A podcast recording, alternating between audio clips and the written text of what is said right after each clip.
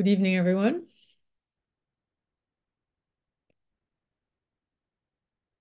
I hope everyone is warm and well wherever you are. I guess maybe in Portugal it's not as cold here as it is here. And it is starting to warm up here as well. So I think maybe our cold winter is finished already, but maybe not. Um, I went for a walk this afternoon. Um, and uh, as often when I go for a walk, uh, I try to change it and uh, walk not the same place, not the same way, uh, go in a different direction, um, go the opposite direction than I usually would go, things like that. And I had not been to the park where I usually go walking. I had not been there for a long time, and it was surprising to see how how different it was because of the season. Um, and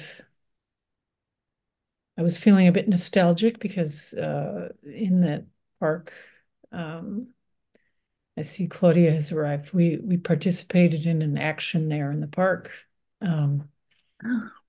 in which we uh, every day for I forget how many days it was, but for months, for a year. No, it was for a year. Every day for a year, at sunrise and sunset, someone, a volunteer, stood in a little box structure on top of a building in the park, very high, you know, probably three or four floors up, um, and observed the city. Uh, no, we could not have a notebook with us. It was recommended to stand up. There were no seats um, you could sit on the floor, but it was very narrow. And on each end, it was just a wall of glass. On the sides, it was wood. And at the end, it was glass. And so you just stood there for an hour and observed the city. Um, and and then after your hour, someone you had somebody who was accompanying you, and they would come back and get you and take you out and offer you a cup of tea or coffee and suggest if you wanted to, you could write something in a little book and chat. People, you know, we chatted a little bit. So after you did it once, you couldn't do it again, but you could become a guide. So I became a guide. And I went, I don't know, maybe not every week, but few times a month, I would go and accompany someone there. Not at sunrise. I didn't want to get up that early, but at sunset. And throughout the months, of course, it changed. Sunset was a different time. Um, the the person was different. The light was different. The temperature was different. Uh, everything was different. And yet, it was the same place. I did the same thing. I had the keys. I opened the place up. I welcomed the person, the whole thing. Um, and today, when I walked through the park, I, I looked up at the building, and of course, the structure is not there anymore. The building is there, but the structure that was on the roof is not there anymore. And I walked by an area where at the end of the year, after this had taken place for a year, there was a big party in the park.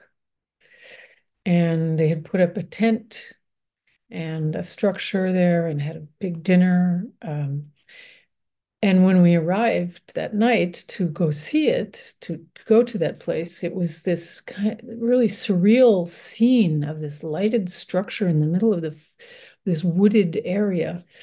It reminded me very much of Fellini. It was a very Fellini-esque type thing. Um, and I walked by there, and of course, it looks nothing like that now. Um, I've been to the park many, many times since this happened, but for some reason today it was very present for me. Um, and there were no traces of what had taken place all those months, nothing. Um, and the only traces were my how, what how I had experienced it. Um, and as I was walking along, and the road was kind of the path was kind of muddy, and I noticed my footprints, and this this quote came back to me of um, what survives the all that will survive you is the results of your actions. So, whatever actions you make, there will be consequences, and that's what survives the consequences of your actions. Um, you know, so I'm walking along on the road, and what is left of me as I'm walking on the path are my footprints. Um, my action was walking on that muddy path, and the, the consequences were my footprints. Um, otherwise, I was not staying there. And I'm not even talking about like, who am I? I'm just talking about this physical presence body that's passing there. All that survives there is that footprint, and that footprint won't even survive. Um,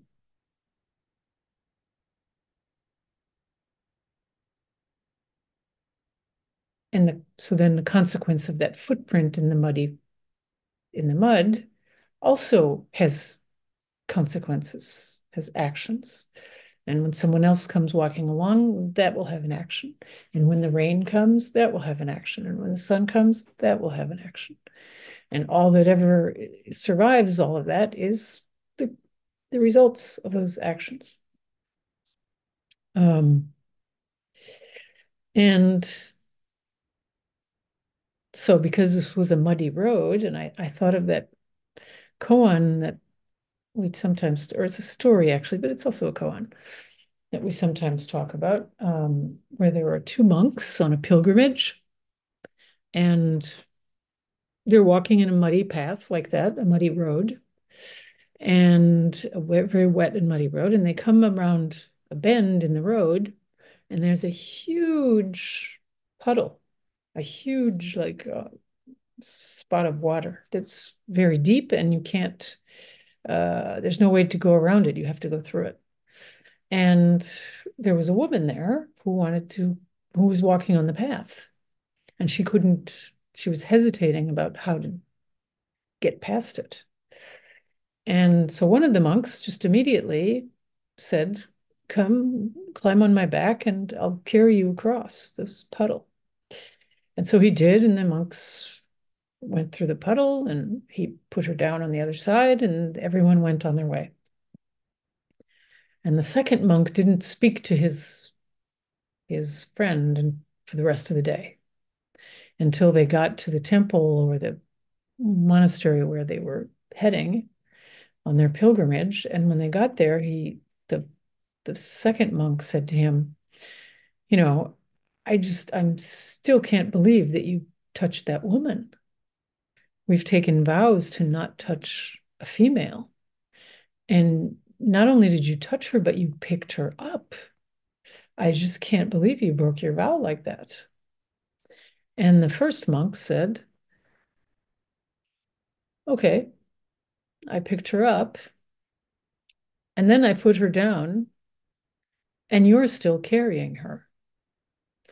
Um, in his mind, that second monk had not put her down, right? The other one just responded to the situation. This woman needed to be helped across, and he picked her up and put her down and then went on his way. Um, and the consequences of his action was that the woman was able to go across.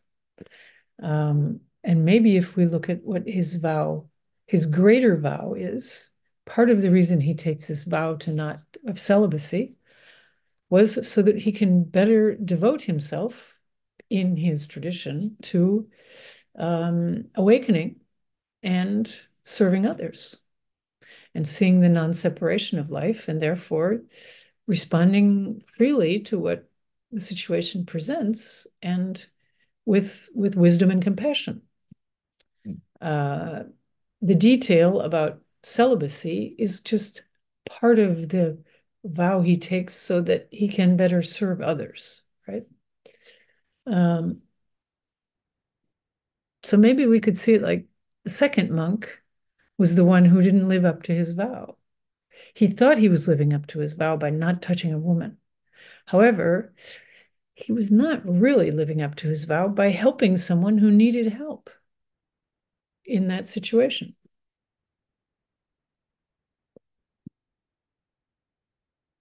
So the consequences of his action,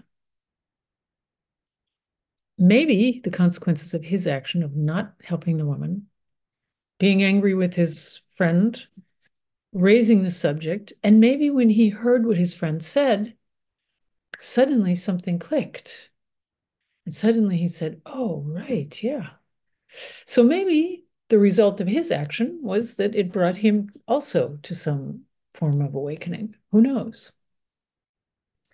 Um, we do know that the woman got to the other side of the water, which was the best thing that that first monk could have done was to serve her and help her get across. Um, and what survives of him for that woman is just that. She was probably grateful for the help she got. And he, so the result of his action survives in, in that way. He didn't do that so she would never forget him, so that she would fall in love with him, so that she would want to hang on to him, so that she would follow him. He he just did it so that she could get across and continue on her way. Um,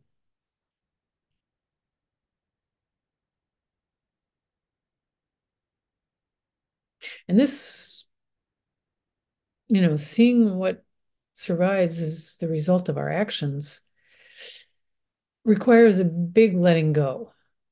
Um, because if we are thinking in terms of uh, creating some result so that it will survive, so that I will be remembered, we probably won't be doing very much good to anyone.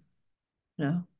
Ultimately, we will only be serving that purpose of trying to make ourselves be remembered um, or trying to leave our mark. Um, I heard Matthieu Ricard, the, the French um, Tibetan Buddhist monk who is quite known, I think, yeah, at least throughout Europe, and probably in the US too. Um, someone, a journalist asked him uh, how, uh, what contribution a hermit makes to society. Um, and the journalist said, isn't it, you know, isn't it fundamentally a selfish practice? Being a hermit, going up into a cave, staying by yourself, um, not interacting with society or something. And Matthieu Ricard's response was um, something like, you know, how can you accuse a practice that is um, whose primary goal is to do away with selfishness of an attachment to self, let's say. Um, that's what the hermit's goal is, is to awaken to the true self, which is non-attachment to an idea of self, right? How can you accuse that of being a selfish practice? Um, um, and he, he said, attempting to, because selfish actions are really what predominate in our world all over the place. So um, it doesn't seem to make sense to accuse a practice that that uh, um, in well let's or no let's say in that context of a culture where everyone is about selfish practice attempting to get to the bottom of the true nature of the self and let go of an attachment to the self is truly a compassionate act. And altruistic, which is Matthieu Ricard's big word, is altruism, um, at the service of the other. And we can take that as our entire practice. Okay, we're not hermits, right? Any of us here are not hermits. However, we have chosen to devote parts of our life, if not all of our life, to something that someone might say is very selfish. Oh, you go off on a retreat for a week. Um, you leave your family and work behind. Um, you take this time on Monday night to listen to to a talk instead of you know cooking dinner for your family or um, I don't know cleaning the, the apartment or something. Um, but is that is this selfish what you're doing here? Um, is this about aggrandizement, making yourself bigger and better? It's actually the opposite. Um, the the result of our actions in this practice are less and less attachment to self and to our fixed ideas and to um, to obtaining or becoming obtaining something or becoming someone other than who we truly are. Um, and that has great consequences. The results of that action change then how we move in the world and how we interact with people. Just like that monk who his his practice, his deep practice, monastic practice, had great consequence for that woman. Um, Matthieu Ricard's years of, and he still spends a portion of each year in a hermit's cave above the monastery where he lives in Nepal. The other half of the year, he spends traveling the world. Um, you know, everybody thinks he's, you know, this celebrity monk. Well, he is for half the year. And the other half, but that his practice in the cave above a monastery in Nepal is what allows him to let go of that wonderful practice of living in a cave in his monastery and serve these multitudes of people. You know, he's on television, he writes books, he's in magazines, he's conferences, uh, you know, he's translating for the Dalai Lama. And I don't think he does that so much anymore, but maybe, I don't know. Um, and yet, but that's all a selfless practice that he's doing. He's serving others with that. And those actions are the consequence of his actions of staying in a cave for half the year. And then the consequences of the actions that he's taking with others and his vast, who knows how many lives he touches with that with his you know newsletters and his videos and his meetings and his blogs and his books and his photos and all of this. Who knows how many people he touches? Who knows what the consequences of those actions are? But that's all that will survive him is that someday Matthieu Ricard like all of us will die. Um, or you know he goes to a conference speaks in front of a thousand people leaves and he's gone. And but what survives him is the result of those actions that he's made, taken. The same thing is true for all of us.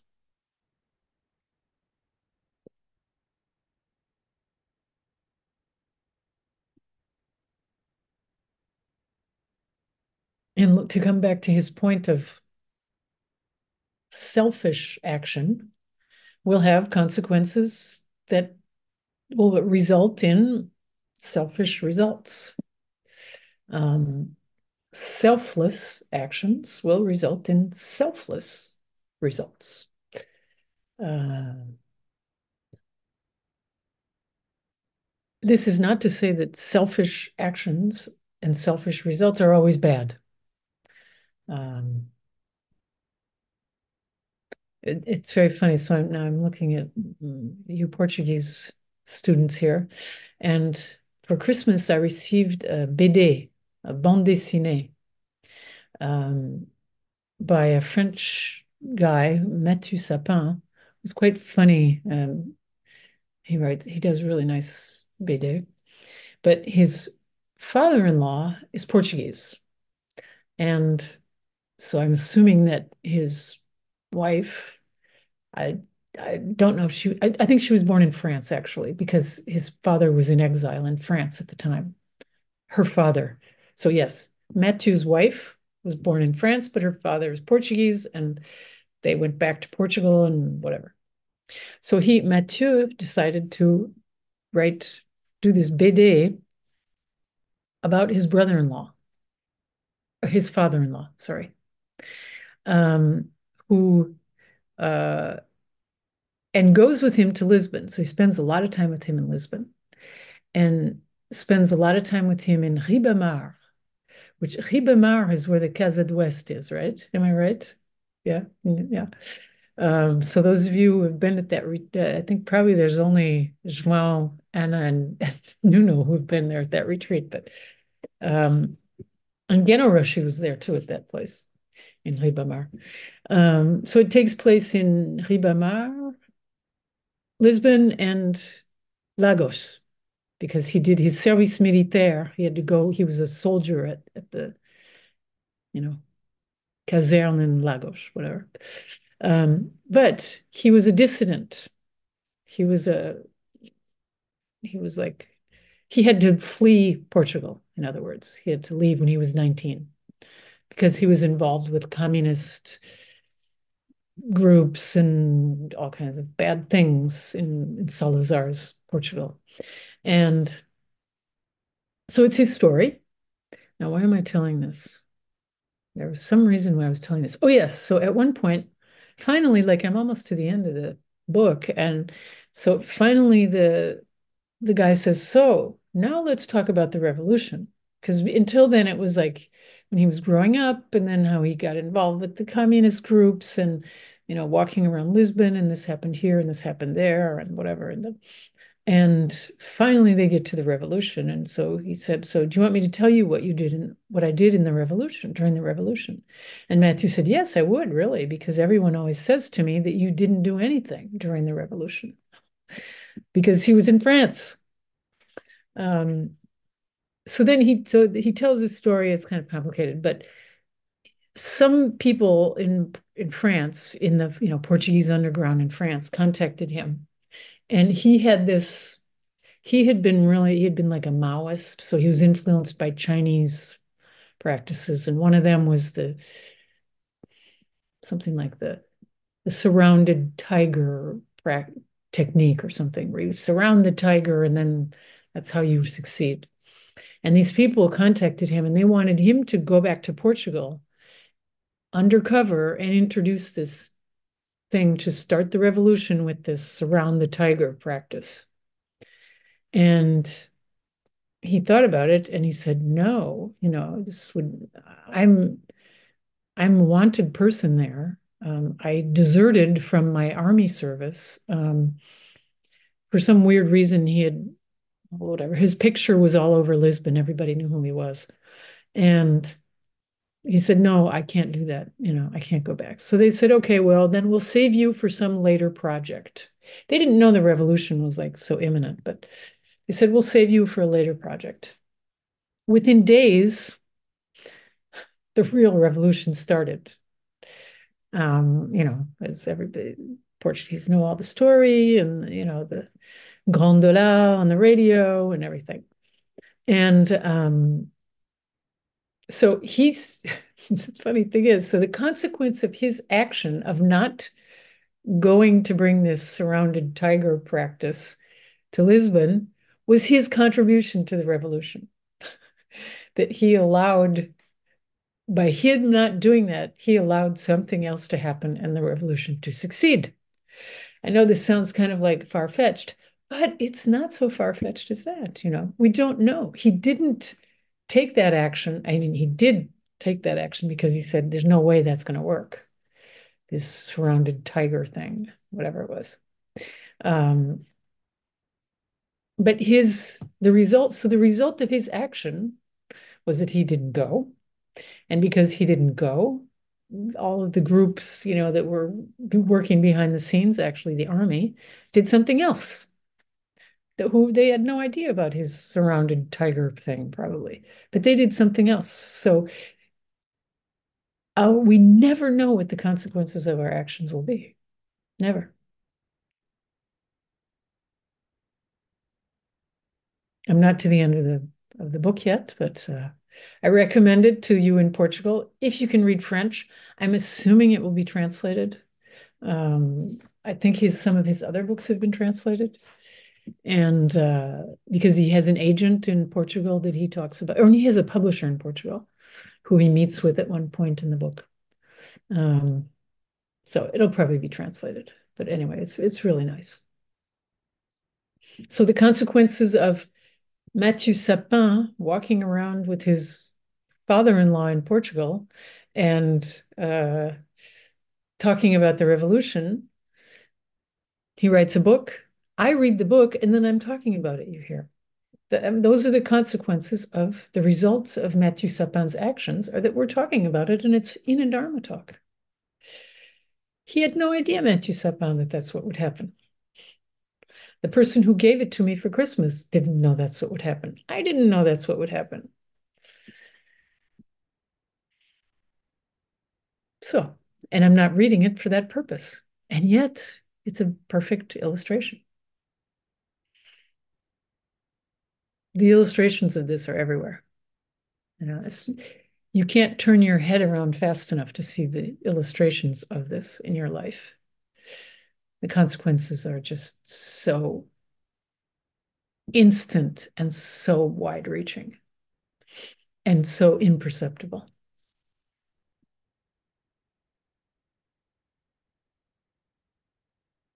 And if we can let go then of result,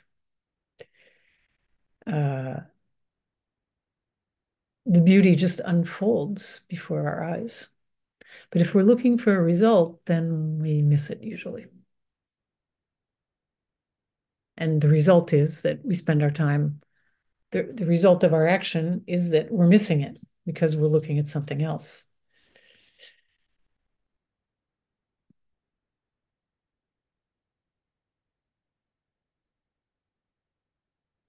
So I guess I'll stop there and let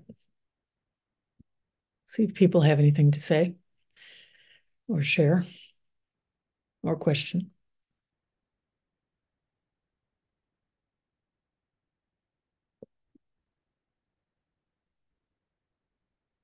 João. Good evening, everyone. Um, just uh, going back to this uh, idea of um, the this this thing with the selfishness or the mm. the consequences. Um, I, I, I was I was remembering. Uh, I think it was the first or one of the first uh, study groups that we did.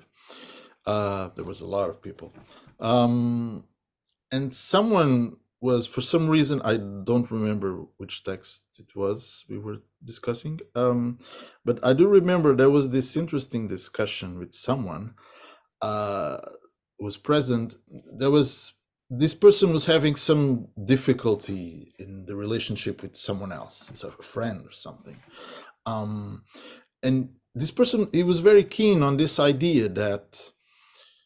Uh, you know he was going he was going around this idea of uh, compassion if you would try to be he, even if he tried to be more compassionate or he, he he would try to be pay more attention to how he acted or how he spoke to that person or whatever this person was very keen on the idea that it's it wouldn't matter because unless this other person, which had nothing to do with any Buddhist practice or whatever, uh, unless that that other person would have some notion of this or would be would pay attention to any of this nothing you know there was nothing would happen nothing different would happen. The, the relationship wouldn't be different.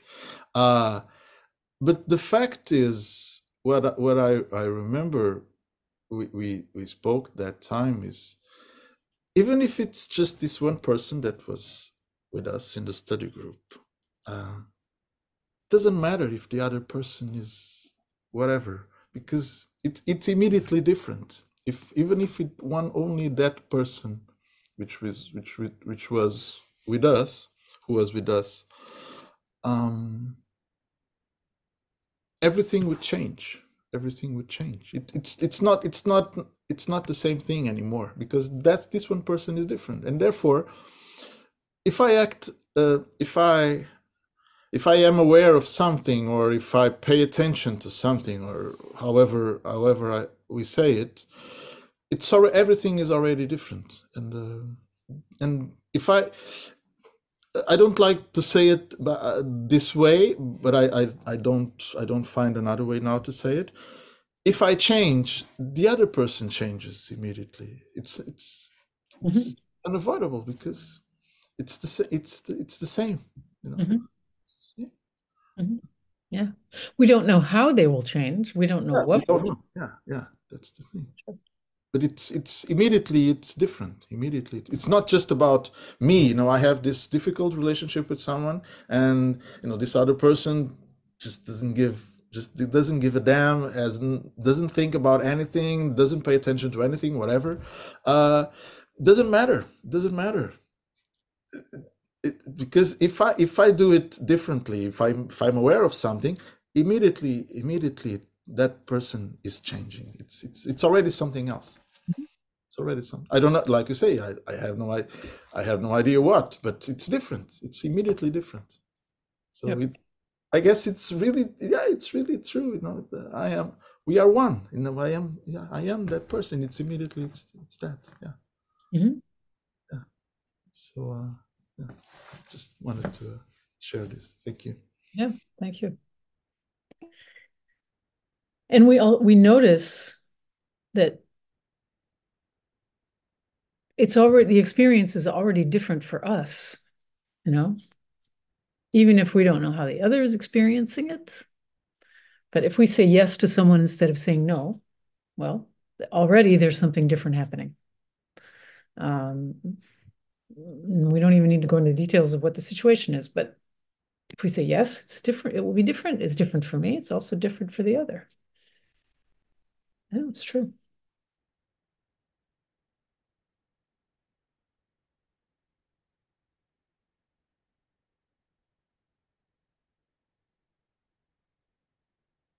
And everything, everything, everything, everything is is interconnected. So the consequences are the results of our action uh, are just unlimited. Claudia. Mm. Hello, everybody. Um, this okay this is funny that we are talking about that tonight because i'm like still uh, um, i'm really catched by the bhagavad gita. I'm really fascinating by, by this text. I mean by because i'm reading the like uh, kind of a commentary about the bhagavad gita. And uh, so the, it's all about action or non-action. But what is really strike me is uh, so he so in the text, he's talking about the right action, the, l'action juste. And this is really, I don't know why I'm like, um, like every day, I'm, I'm really thinking of that every day now. And it's really funny in my life if I think about it. It's it's really interesting the way it change uh, it changes my uh, my way of doing. I mean, I, I, don't know. Lately, I was like, um, I had some difficulties. So I, I took a, a, while to meditate, like with myself. And uh, and for me, I was thinking, what could what could be the right action? and um, and and so it's interesting before to do something that to ask for myself what would be the right action and uh, i don't know. I'm thinking of that when you're saying this.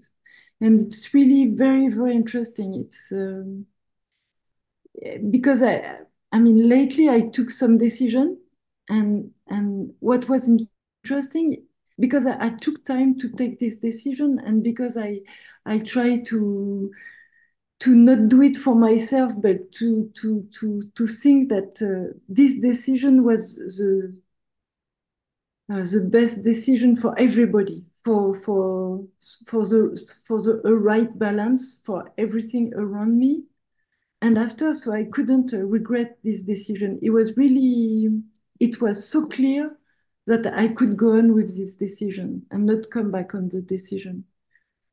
I don't know. I'm thinking about that, and it's I don't know. I hope it's going to stay alive like this because it is very alive for me at the moment. And I, think it's really helpful. So I don't know. I hope it's going to to to stay to stay as much alive than that at this moment that I'm reading that book that book. mm -hmm. Well, and sometimes when when we talk about the right action, we talk about that too in Buddhism. Uh, you know, right thought, right speech, right action, right work, right livelihood. Um, we have, have, that word too, right? Um, and and it we can also say appropriate um, or um, you know the in you know, a response that or the action that is in response to the circumstances, what what is appropriate, you know. And like Claudia, you say, you know, it's like all for for the eh, for the whole situation, it this is the best, this is the right response or something. And however, if we have fixed ideas, we have a you know an objective, a set idea about how what we should be doing, then we have it's more difficult to to come to that right response because we will put it aside because maybe it doesn't correspond to what we think is what we should do. You know, maybe we think we should make lentil soup for dinner. I'm just saying that. Um, whereas it would maybe be more appropriate. Maybe some people in the house don't like lentils, and so it would be more appropriate to make potato soup or something. Um, but if we have a fix that we're fixed on lentil soup, then we are not able to see that potato soup would be better, given the circumstances. Or maybe we don't have lentils, and so we are fixed on this lentil soup. We don't have any lentils, and then so then we don't make any soup. Whereas the right response would be to make a soup with the ingredients that you have usually the decisions, and I'm sure Claudia is talking about something more complicated than what kind of soup to make, but uh, that is as true as any other decisions or responses we need to make. You know, like Bernie Glassman said, uh, we make the supreme meal with our life. Our life is the supreme meal. And how do we use all of these ingredients in our life and make this meal? And we make it for the service of others, to serve best the community, our family, um, the world.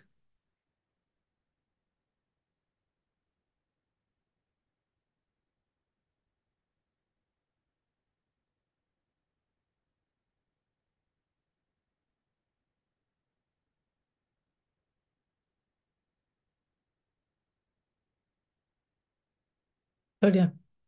But but I think that for me there is uh, also the idea that uh, so I give time to the decision, like uh, like because I, I i'm not used to do that like to sit during the day like maybe for five ten 15 minutes you know it's not like okay i'm going to go to, to meditate this morning I, and i will think about this this morning or this is really okay i should take this this i have to take this decision let's give some space you know let's sit and let's give some space and let's see what is going to go to come up you know. I think i've never done that before but I, am doing it. Since i read that book i'm like really doing that. And uh, so i don't know. I have no idea if if it i get to the point you know. Maybe i i took some very bad decision and i'm very happy with it. I don't know. But it, it feels like uh, anyway I, I give some time to it. You know it's not like i i just go on the decision I like okay let's give some space and then let's feel what what you you're going to to you're going for I mean, hmm. yeah. Exactly. That's why we often say sit with it. Stay with it. You know you hear this all the time in zen teachers sit with it stay with it that's exactly for that reason yeah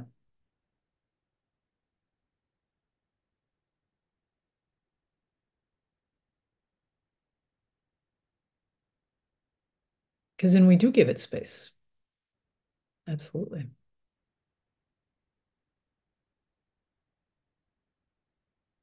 Or like in our text that we had in the study group, that you know, it sounds kind of funny, Bernie Glassman talking about forgetting. But that's what he's pointing at is forgetting everything we know about the situation. Take a step back and forget. And then, like Claudia said, there's space, there's Take your time.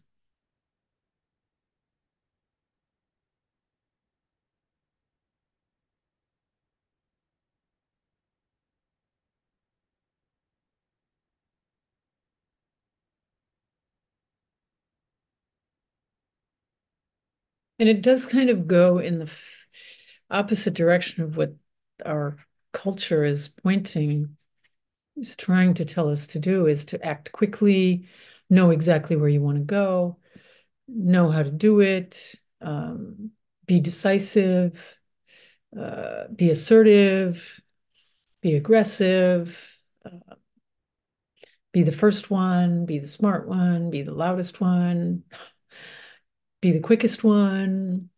Um, it's not really encouraging us to stay with it a few minutes or more.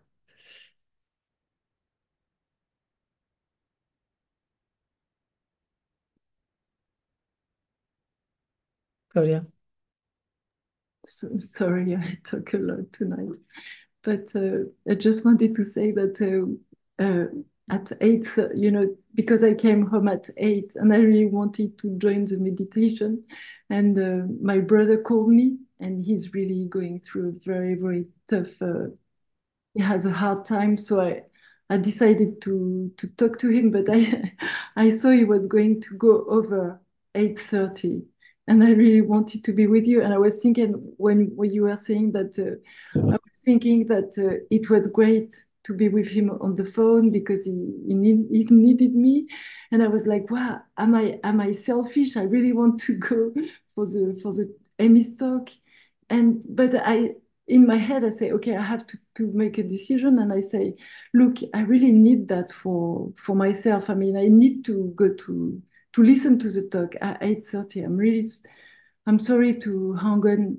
And that was funny because he, he I was forceless because I stayed with him like half an hour and I had, I, gave him everything I could, you know, and it was really important for me to be with you at 8.30. And uh, usually I, am not uh, able to say that, you know, I, I will have leave the the opportunity, I would have um, um, lost the opportunity. And uh, tonight I was kind of really clear, like I need to be on the, on the computer at 8.30. I don't know. And I really felt okay with that decision. And it was clear for me. And uh, well. And how did he react to that? Uh, it, it, because I was very clear, he was uh, he was okay. Because I was clear, I didn't I didn't leave any. You know, it was it was very clear. I decided it, and I said, you know, I I have to hang on. It's eight thirty. And he said, "Oh, of course, of course. Uh, let's talk to you later." Right. Yeah. Yeah. Absolutely. So that, you know, that kind of comes full circle around to then, so João said in the beginning of, you know, according to however you act, there is there will be a difference in how the other one acts. You know, and so if you're coming from this place of clarity and um, non-aggression and taking care of yourself so that you can better serve him actually um, not in the way that you might think but you know you you can better serve others if you say yes i do need this right now i need to be taken care of and i need to listen to this i need to be with the peep sangha and i need to do this. And then you can better serve him the next time or you probably could even better serve him this time. Yeah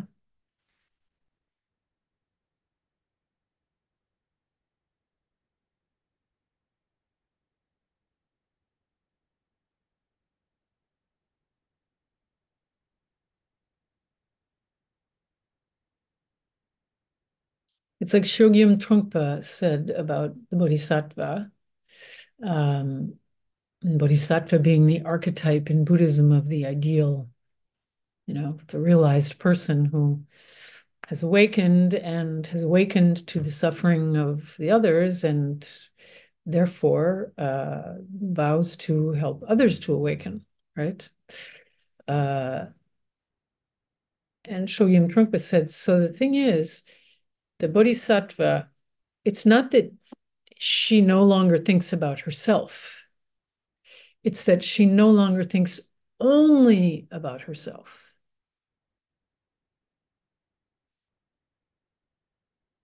And that's a big difference.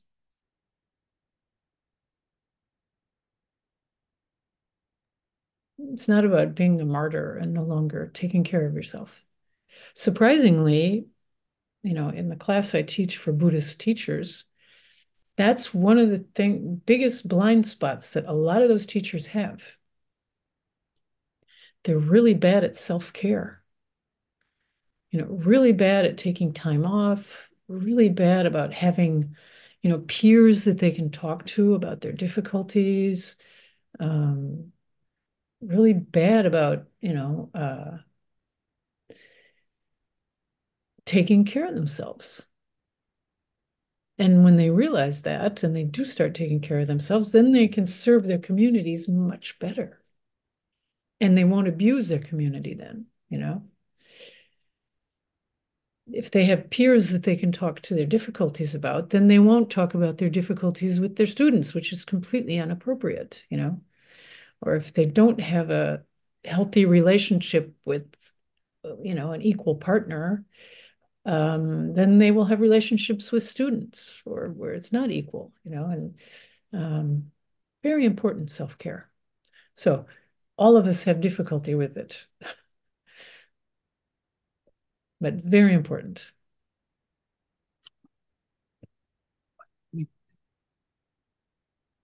May I? Yes, please. No, no. Are you hearing me? Hearing? Oh, yep. sorry. Uh, so it's interesting while you were talking about that um, i always i always think so i guess we have all been in an airplane and when they tell us when the if there is a air pressure drop the mask will come down and they always warn us to put it first in ourselves and only after to put one in our kids for example. And i always wondered how actually how many people actually did that? Like uh, if the situation happens you put the fa- the mask first on you and only after on your kids i would like to know because i believe that everybody will put it first on the kid first always.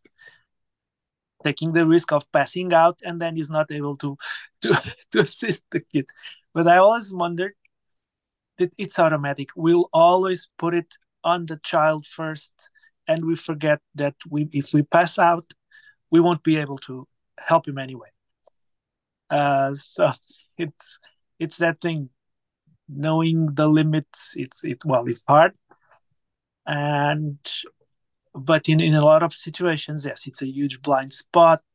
People want to help and then forget about all all the rest. And also going back to the the issue of the consequences in the actions, it was it's something I, fi- I find fa- fascinating.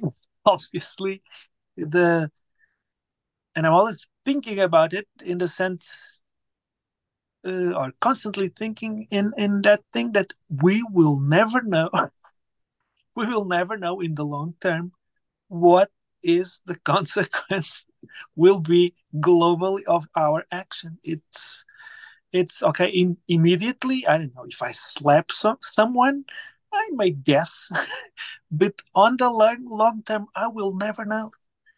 It's the thing is so complex and and it it's i mean i think there are movies about it about it that uh, just you just look at the i think i saw a movie something like that. If there is the two situations once you look at the some shop and what happens just because you turned away and looked at the shop and the the next situation if you did not you did not look at the shop and after one hour everything is radically different.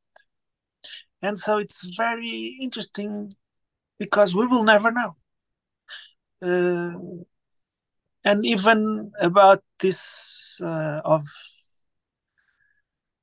well it's related with the actions in actions and the, the consequences i will once i was even with you amy and some others in porto we were in a in a um, outside in a cafe and some guy comes, talks to me. He knew everything about me. He talked a lot. And I was there trying to, and then goodbye. And I had no idea who he was. and, and, and that thing happened to me twice. In my 20s, uh, there was with another, I was with my mother. He, some guy knew everything my name, what I was studying, this and that. I had no idea what he who he was when I met him, nothing. And it's funny, so apparently my action. So I met him some way and I don't remember. So in my head, he had no effect on me. I had an effect on on him, and vice, and that will happen all the time, all the time with us. So it's it's it's fascinating, and the truth is, and also it's frightening it's fascinating and frightening because you don't know you just need to guess and do the best you can. That's it. Well and yeah i mean that was quite astounding that afternoon when we were sitting there at a cafe on the river bank in, in porto. Claudia my husband nuno and i and this guy comes up and, you know, exactly what Nuno described. He knew it, you know, he dressed him by his name. He asked him questions. I go, oh, yeah, you came back from Chile. Yeah, how was it? And what, you know, was that talking like, and we were just thought the guy completely knew Nuno, you know. And he walked away and Nuno said, I have no idea who he is. So fortunately, though, whatever interaction he had had with him before, you know, what if the guy had come up and say, you jerk, I'm finally catching up with you and like, you know, hit him or something. Like if you had mistreated him, he might have reacted right? So fortunately, you, something positive remained. Okay. Uh, so we have that we the best thing we can do, you know, kind of what Matthieu Ricard says, you know, is selfish actions will result in consequences, actions that aren't so probably good for anyone where ultimately, whereas altruistic actions have a better chance of favoring less attachment to self, more concern for the other. Um, and it is frightening because we have no idea. ever of anything. Um, at the same time, some things we can see, you know, we know about climate change now. Um, we can see what happens when I, I know how I feel when I stopped eating meat. I know how that affects me. I know how that affects animals. Um, some effects we can see, no. Um, if I don't, if we don't water the plants in our house, we see what happens. They die. Um,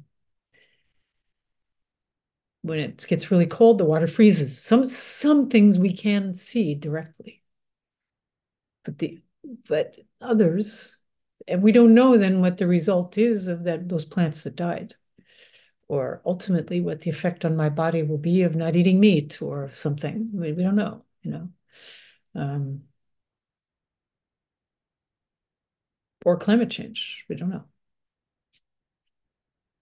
That's just to go to the macro view.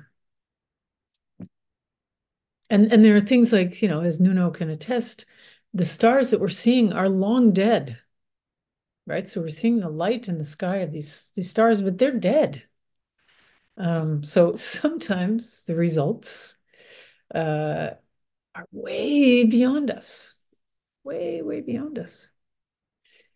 Someone said to me, no, my husband said to my son, um, when your nephew, so my grandson, who is 10 days old, said, When your nephew is your age, you will be 56. like, to my son, right? My son's 28, you know, so, um, and I, my son, I think he just, he was like, Oh, yeah, all right, dad. It means nothing to him. um, it's the complete unknown. He may not ever be 56, and his my grandson may never be 28. Who knows? And what does that mean anyway? It's just right now is what's important. What do we do now? The consequences, you know, the light, we will be dead like those stars.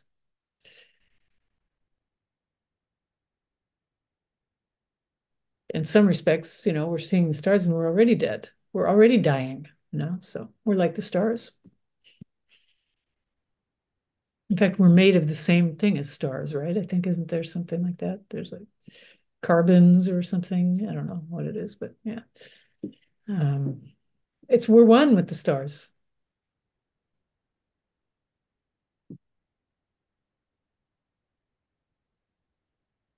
And that's the good news and the bad news.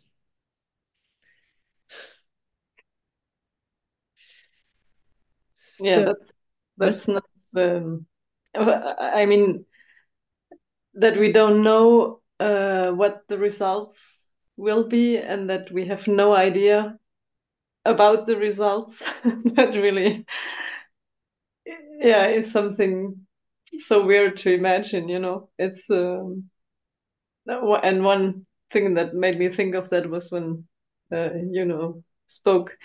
I was at a friend's place 30 years ago and she was eating the seeds of a papaya fruit. You know, there are small black little seeds in it. And she doesn't like fruit at all, this friend. but she ate those seeds because they help with stomach ache.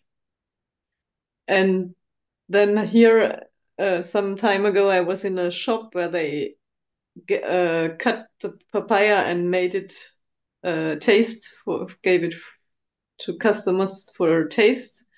And so i tasted i said oh it's there's not much taste in that. I said oh yeah but the the seeds you can eat they are they are quite like pepper or something it's a little bit so i told the guy and i asked if i could because they throw it away and then I ate some of the seeds, and he too tasted them. Said, oh yeah, they are not bad. oh, thank you for telling me. you know, it's something I had never thought about again. And thirty years later, so then the story goes on, you know. and we don't know what happens with that or no. Uh, no, we just never know. Yeah. and you said that this monk, to come back to the first story, the monk, uh, the two monks that are walking through the the water, uh, that we don't know what happened if the the one who was angry with his friend all the time, um, if he had some realization after having been told that, and that's it's it's because it's two monks had it been a master and a monk that would have been the moment where the big realization would have happened. That's just a joke. Probably yeah. Story would have been told differently yeah that's right. Yeah. Yeah.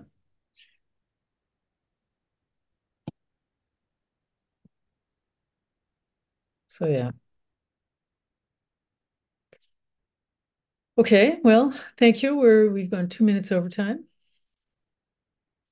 Um, I remind you that next week uh, we have a special guest speaker, um, Sensei Tanya again, uh, Turner, who is my Dharma sister, um, a successor of Genpo Roshi. Uh, she is she leads the Wholehearted Zen Sangha in London, near London, um, and I've invited her to give the talk next Monday. I'm trying to every month have an invited speaker, so she will be the first one of our season. Thank you.